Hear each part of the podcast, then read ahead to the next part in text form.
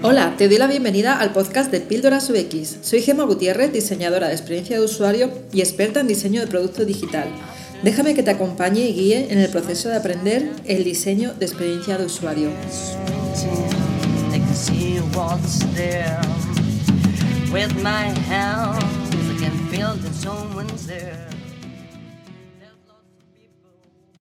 Este podcast lo comienzo con una pregunta, ¿digital o real? Esto viene a cuento de una situación que viví a las cuatro semanas de estar confinada en casa. Y es que, como muchas personas, empecé a sentir el ánimo más bajo eh, y encontrarme más ansiosa, más nerviosa de lo normal, ¿no? Me surgió la duda de por qué, si el motivo era por vivir, eh, pues eso, básicamente por estar en casa metida y solamente salir a hacer la compra, ¿vale? O si venía más del hecho, eh, pues de esa falta de interacción social real, física. Y digo real física porque en realidad a nivel digital, eh, pues estoy dando clase a dos grupos de alumnos de la escuela Trazos, uno por la mañana, otro por la tarde, que finalizo ahora en mayo. Y durante parte del día estoy conectada con ellos.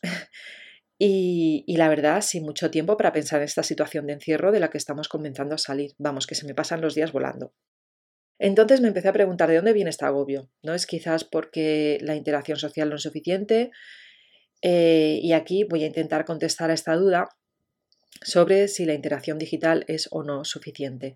Y te aviso aquí que ya me voy a meter en temas psicológicos y de investigación de antropólogas y antropólogos evolucionistas de todo el mundo. Me dio algo de luz al respecto el libro 100 cosas sobre la gente que todo diseñador debería saber de la autora Susan Winstead. Bueno, no sé si he dicho bien el apellido, pero podéis encontrarlo en Amazon, en la Casa del Libro y en muchos sitios más. Como te decía, se llama 100 cosas sobre la gente que todo diseñador debería saber. Además, te lo voy a dejar en las referencias. Es muy, muy recomendable este libro. En concreto voy a hablar de un apartado del libro que se llama Las personas son animales sociales y cuenta que a veces subestimamos lo importante que resulta para la gente vivir en sociedad. Las personas utilizamos cualquier elemento a nuestro alcance para ser más sociables y esto incluye y esto incluye el uso de la tecnología. Utilizamos nuestro smartphone para hablar por teléfono, escribir mensajes por WhatsApp o Telegram y conectarnos a distintas redes sociales. Según el antropólogo evolucionista Robin Dunbar, Existe un límite de 150 personas para las relaciones sociales estables, y aunque este número puede incrementarse en el mundo digital con el uso de las redes sociales, esas relaciones no podrán ser tan fuertes ni estables como las generadas en el mundo físico y por lo tanto se consideran vínculos débiles. Estos estudios antropológicos hablan de vínculos débiles y fuertes. Según la autora del libro, los vínculos fuertes entre personas se generan cuando existe una proximidad física. Si esta no existe, como es el caso del ámbito digital, esos vínculos seguirán existiendo, pero de forma más débil. El problema que veo es que, dadas las circunstancias de confinamiento que vivimos en esta primavera del 2020, las relaciones que mantenemos a día de hoy son en su mayoría vínculos débiles, ya que son 100% digitales, exceptuando nuestra familia más directa con la que convivimos, ¿no? Si es que, si es que no eres soltero o soltera y vives en casa solo. En su mayoría, eh, a día de hoy, son 100% digitales. ¿Qué pasa entonces con nosotros si solo podemos tener estas relaciones débiles? ¿Podríamos llegar a generar esa relación estable de la que habla Dunbar? Quizá aquí uno de los motivos de mi ansiedad es no tener acceso a esos vínculos fuertes y estables. La mayoría de las relaciones que mantenemos con otras personas actualmente no son estables ni fuertes. Redes sociales como Facebook o Twitter son lazos débiles. Otro punto de vista que da aquí la autora del libro es que esto no es en sí mismo malo, ya que los lazos débiles son muy relevantes en el mundo moderno, porque nos permiten expandir rápida y fácilmente esas relaciones y conexiones con muchas más personas, algo que, como sabrás, en el mundo moderno es importante. Este tema ha sido además estudiado por dos antropólogos evolucionistas. Uno de ellos ya te he hablado de él, Robin Dunbar, y el otro, Jacob Morgan, que en verdad nos acaban de poner de acuerdo con respecto a estos puntos de vista de vínculos débiles y fuertes en el ámbito digital. Otro de los temas que trata el libro y que están relacionados con esto son las actividades síncronas y asíncronas. Como sabrá, las actividades en grupo estrechan los vínculos entre las personas.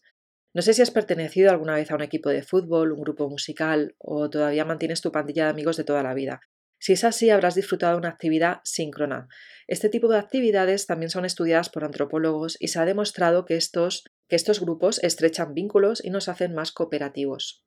Y esto me hace pensar que el hecho de que eh, aquí en España, no sé si en otros países hará también, todas las personas estemos saliendo sobre las 8, a las 8 en punto de la tarde a la terraza o las ventanas para aplaudir y darle las gracias a todas las personas que trabajan en el ámbito de la salud y que están poniendo en riesgo sus vidas a día de hoy, eh, se podría considerar una actividad síncrona, que estrecha de algún modo nuestros lazos también, ¿no?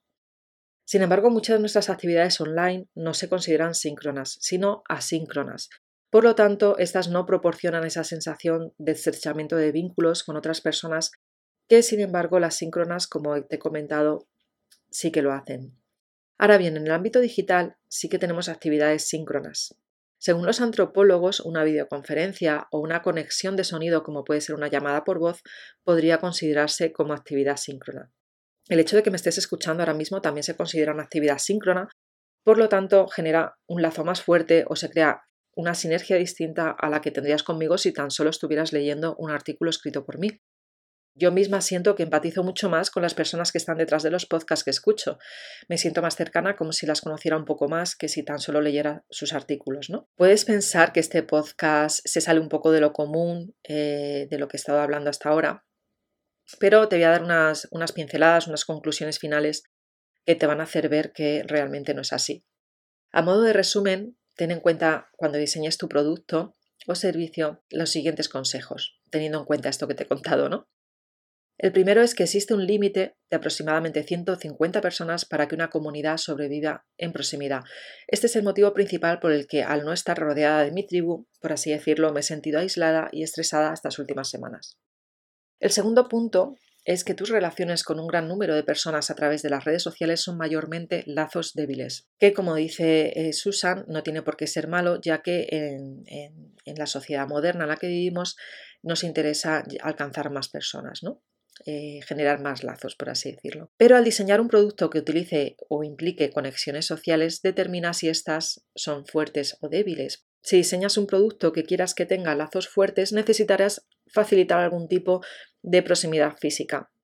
O si tan solo va a ser a nivel eh, digital, en el ámbito digital, piensa eh, que los diseñadores tenemos oportunidades limitadas para ofrecer esas actividades síncronas y que en este caso podrías utilizar conferencias y conexiones de sonido si deseas incluirlas. ¿Vale? Sin embargo, si diseñas para un producto de lazos débiles, no dependerás de la comunicación directa entre todas las personas de la red ni de su proximidad física. Aquí me despido, espero que todo esto que te he contado te dé luz con respecto a cómo son las relaciones digitales y por qué sigue siendo necesario el contacto físico entre las personas. Por cierto, ahora que ya nos dejan salir a dar paseos, me siento mucho mejor. Seamos optimistas con esta situación Espero con ganas que la ciudad de Madrid esté preparada pronto para pasar a fase 1 y cuando todo esto pase y ya no existan fases ni problemas pandémicos globales, espero poder hablar en un podcast sobre qué ha traído de positivo a nuestras vidas toda esta situación. Por cierto, leer este libro que te recomiendo ha hecho que me interese saber más sobre el mundo de la antropología, así que para la temporada 3 voy a ver si hablo con una amiga antropóloga que también es diseñadora eh, sobre algún tema relacionado con esto. Y finalmente recuerda, las personas somos animales sociales.